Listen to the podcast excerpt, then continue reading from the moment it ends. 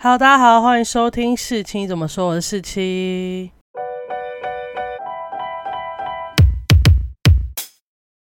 今天呢，有点是戏剧心得跟议题的结合单元，但是议题的部分占的比较多。因为最近我看了 Netflix 的新电影，叫做《极速首尔》，就是由刘亚仁啊、高根彪，然后雍胜佑主演的那部电影。嗯，我没有很建议大家去看啊，但是在看的时候，我就想说，里面有个角色他会一直提到，但是根本没有人演，他就是在台词中会出现，但其实他算是很重要的一个人物。虽然看起来好像是电影里面才有的那个角色，但其实现实生活中在韩国也有相对应的人物。那我主要今天就是要介绍那个人物。不过前面呢，我还是讲一下我对于《极速首尔》的心得。《极速首尔》呢，它是以一九八八年首尔奥运开幕式为背景，讲述呢由罪犯组成的上西洞至尊队，他在进行 VIP 秘密资金的调查。然后试图想要查出背后的利益集团。基本上呢，我觉得它就是一个爽片啦，一群小虾米想要推翻庞大的利益集团，是一个很老套的剧情公式。但它剧情中加入韩剧最喜欢的正义检察官以及为所欲为的大富豪财阀，也看得出来导演想要致敬玩命关头的飞车追逐场面。但不知道是不是要符合这一部片的喜剧成分，还是真的没有掌握好。里面许多飙车的镜头呢，都十分出。戏最后的结局也非常的荒唐跟戏剧化，不过毕竟它就是一部爽片嘛，就不用那么注意剧情的合理性，只是觉得有点可惜，如此强大的卡斯啦。不过呢，接下来我就要讲到我们录这一集的重点了。剧情里面呢，有一直提到将军跟利益集团。然后让我不禁联想到韩国的总统全斗焕，还有他的贪污家族。我相信韩国人看到将军，还有一九八八年首尔奥运。立马一定会想到全斗焕，但台湾人好像就对于全斗焕没有那么熟悉，只是听过而已，或是去年他过世的时候有看到一些 YouTuber 有写他的相关的经历。那我今天呢，就是想要继续帮大家科普全斗焕，他一生到底发生了什么事情。基本上，我给他的一个定义就是享受荣华富贵的贪污总统。他真的是享受了非常多的荣华富贵啊，连他的所有的家族们都雨露均沾。那接下来我的介绍呢，会开始讲他怎么上位成为军官的，再来又讲几个他人生中非常关键事件，包含双十二政变、五一八光宗民主化运动，还有一九八七年的六月民主化运动。以及他卸任后发生了什么事情，跟他们家到底贪了多少钱？那我们就开始吧。全斗焕是韩国第十一任、第十二任的总统，他出生于庆尚南道的一般农家。后面呢，他跟父母定居于大邱，并开始接受教育。韩战爆发后，他就考入了陆军士官军校的第十一期。为什么会特别讲出第十一期呢？因为这个期数有别于前面的短期军官培训课程，从第十一期开始引入了美国西点军校的四年制正规教育。日后的新军部还有第五共和的重要官员也都是他的同期或是后辈出身，为他建立的独裁政权打下了一个很良好的基础。一九六一年，朴正七发动五一六军事政变，身为上尉的全斗焕，他自愿组织陆军官校的学生支持军事政变，所以朴正熙掌权后提拔他成为议长室的秘书官作为报答。由此时开始，全斗焕他跟朴正熙就展开了密切的交往。一九六四年，全斗焕与卢泰愚等陆军官校十一期的同学组成了军中一个秘密组织，叫做一心会，由全斗焕担任会长，利用朴正熙的。关系，全斗焕积极将一心会的会员安排到军中的各个重要部门，形成一股势力强大、关系紧密的军中网络。那全斗焕的军旅生涯呢，也开始一路晋升。在一九七三年的时候，全斗焕就正式成为了将官，也是同期当中军阶最高的。一九七六年，朴正熙委任他为总统警护室助理作战次长，也就是开始把他安排在自己的身边。一九七九年三月，朴正熙又破例拉拔他成为国军保安司令部的司令官，与中央情报部部长金载圭、总统警护室室长车志策。并列为朴正熙下面的韩国三大情治机关的首长，所以全斗焕在这时候的权力又进一步的提升。接下来呢？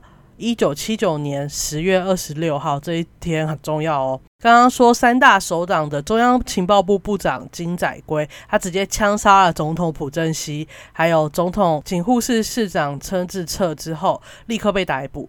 所以刚刚三大首长一个死了，一个被捕嘛，就仅存了全斗焕，他也变成这个刺杀案的联合调查本部部长。隔天他就宣布中央情报部有嫌疑。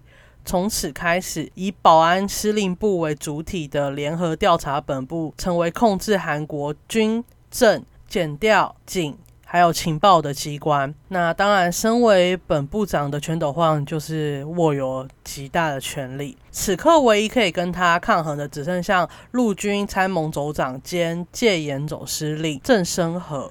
那两人呢，在军中分别代表着两种派系，一个是一心会，一个是稳健派。然后双方在组成的年纪呀、军阶还有利益都有一些冲突。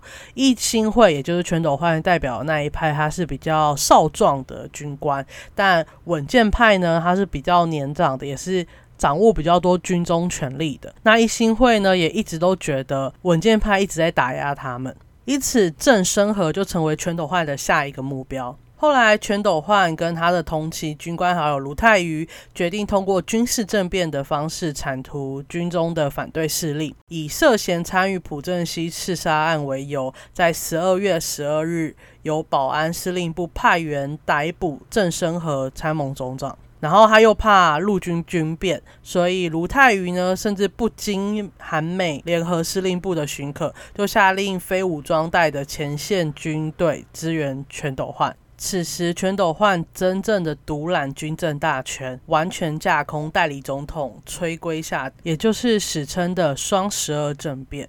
一九八零年四月，全斗焕兼任中情部的代理部长，正式进入内阁。五月十七号，他宣布全国扩大戒严，并逮捕反对派领袖金大中还有金友山，引发光州市民上街抗议。因为金大中是光州人，然后光州其实也因为一些建设方面的问题，长期对于现任政府不满。结果全斗焕呢，直接下令镇压，造成大量手无寸铁的市民死伤。根据统计，十天的抗争至少造成超过两百人死伤，四千多人遭到拘禁或逮捕。光州事件后，全斗焕透过国家保卫非常对策委员会掌控政府。八月十六号，崔圭夏总统发表声明，宣布辞去总统，并通过韩国国会来间接选举产生新任总统。九月，唯一候选人全斗焕就担任了第十一届大韩民国总统。当选后，全斗焕政治上面进行军人独裁统治。他把军人的势力呢大量挨插进行政官僚体制当中，强行解散各大在野党，逮捕并处刑反对派人士，像金大中就已经被判死刑了。他原本已经要执行死刑了，只是美国那时候有施压，所以才让金大中活到后来有当选总统。但他为了让大众忽略他政变的不正当性，跟他独裁统治的不满，全斗焕实施三 S 政策，就是希望透过运动、影视跟性产业。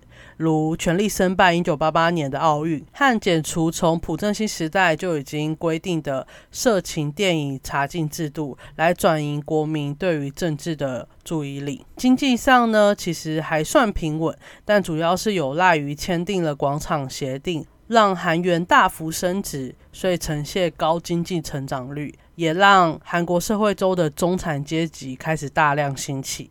大家有听过，就是如果人民币有钱，就会比较有机会民主化。主要的关键点就是中产阶级大量兴起，所以呢，又配合着民众的民主意识提高，街头示威游行运动就开始风起云涌。一九八七年，长期反对全斗焕独裁政府和支持平反光州事件运动的首尔大学学生朴宗哲遭刑求致死。政府原先刻印封锁消息，等到事迹败露后，各大大学呢就开始发起抗议行动。其中六月九号的时候，延世大学的学生李韩烈被警察的催泪弹击中，导致后来的脑死，让示威抗争行动的全面升级。后来史称六月民主化运动。最后逼迫了全斗焕和卢泰愚所属的政党妥协。当然也是为了提升后续卢泰愚竞选总统的声望了，所以他就让卢泰愚宣布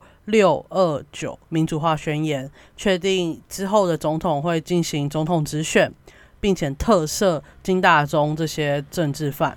不过后来的总统直选，因为韩国在野党的分裂，还有刚才让卢泰愚宣布民主化宣言的提升声望，所以最后还是由卢泰愚当选总统。所以又是一个军人政权，不过，呃，因为当时的民主意识已经非常高涨，加上那个民主化宣言，所以其实后续卢泰愚并没有像前面的朴正熙还有全斗焕那么的独裁。那全斗焕呢，在一九八八年的四月正式的卸任总统。不到一个月的时间，全斗焕的亲戚接连因为贪腐被捕，然后民众也开始要求找出光州事件的幕后黑手，所以全斗焕最后被迫发表谢罪声明，并且逃往雪月山的百潭市隐居。隔年呢，因为舆论压力越来越大，还有卢泰愚的要求，他才从山东隐居返回他首尔住的地方。一九九五年，这时候已经换成金友山担任总统。全斗焕因筹集害并吞秘密资金被捕入狱。一九九七年，韩国大法院以军事叛乱、内乱罪和贪污受贿罪，判处全斗焕无期徒刑跟追缴两千两百零五亿韩元。听起来他应该受到应有的处分了吧？不，因为接下来就是一九九七年亚洲金融风暴。那时候的总统金友山为了团结国民，他决定特赦全斗焕跟鲁泰宇。这个特赦算是韩国有的惯例，像最近朴槿惠也被特赦了，就是他们习惯性的会在万圣节啊，或是光复节的时候特赦一些前任的官员。但主要是因为他们前任官员都最后都进监狱了。然后二零一三年呢？韩国国会终于修订了公务员犯罪相关没收特别法，这也是韩国媒体戏称它为“全斗焕追诉法”。修订后一个月，韩国检方呢就去搜索了全斗焕的住家，追讨他未缴回的一千六百七十二亿韩元。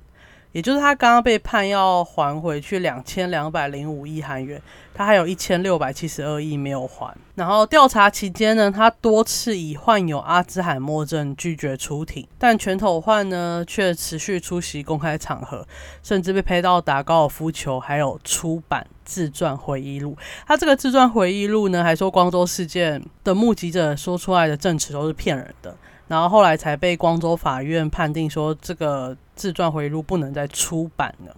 二零一八年，终于终于，他因为光州事件在光州出庭。然后在二零二一年的时候，被判了有期徒刑八个月，但延缓执行两年。检方呢不满判决过轻，他就提出上诉嘛。可是就在二审的受理期间，二零二一年的十一月二十三号。全斗焕在自宅病逝。全斗焕的卸任后生活过得超级惬意，完全没有因为独裁统治下罪行受到惩罚。他顶多就是上过几次庭，然后被大家拍，他也没道歉。贪污的巨额现金呢，也没有缴回。其实对比上那些光州事件中被军队镇压的市民，还有在南营斗被刑求致死的那些民主化运动者，我真的觉得非常的。不胜唏嘘啦，怎么可以这样？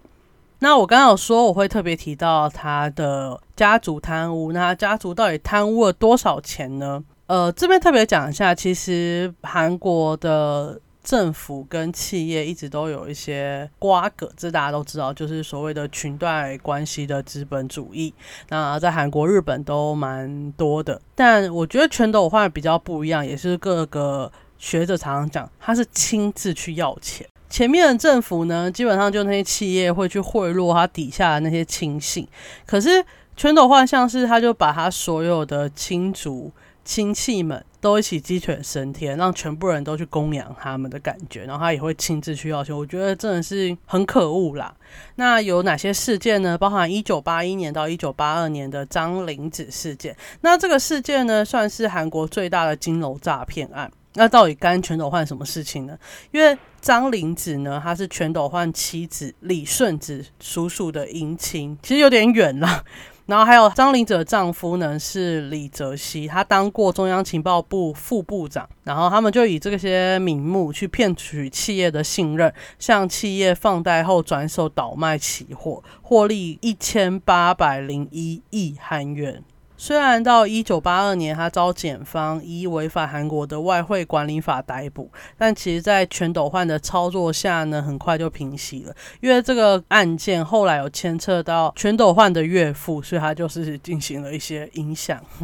那全斗焕现任的一个月后呢，幺弟全进焕，他一。八项贪污跟盗用七十六亿韩元的罪名遭起诉，最后呢被判七年徒刑，一颗二十二亿韩元，没收九亿八千九百万韩元的财产。那全斗焕本人的贪污呢，包含他在一九八七年接见经济官员跟中小企业代表的时候，直接要求企业老板们给他一些政治现金，这种明显违法的行为，他也是可以做的。还有，他借由公职人员退休金跟中情局预算中的秘密资金来帮自己处理一些私事，例如盖了五栋别墅，然后修复了他祖父的坟，最后还设置了直升机停机坪等等，就是把国家的国库通家里金库，已经不是偷党库了，他是通家里的金库。所以其实就跟《极速首尔》里面演的非常像，就是因为主角。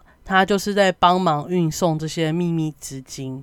故事大概就是有一个检察官在追查这些秘密资金，他想要把这整个犯罪集团都给拉倒。当然这很困难啊，毕竟他是总统诶，所以他就决定先派这些罪犯去想办法收集帮总统洗钱的这些利益分子的证据，然后最后再一路把总统拉下来。其实也是为了他所谓的民主化。那这些资金呢？他处理者都是一位女性，还有一位退役的军官。那这个女性，有人说她是借贷全斗焕的妻子李顺子。李顺子其实也有一些贪污的行为，但是因为我没有查到非常明确的证据，所以我没办法讲。不过他也是有被查出有很多。贪污腐败的行为，那那个帮他处理钱的另外一个军官呢，也就是全斗焕那些手下，因为他手下有说过，全斗焕是个很重情重义的人，所以呢，当然你有的好处也不会少啦。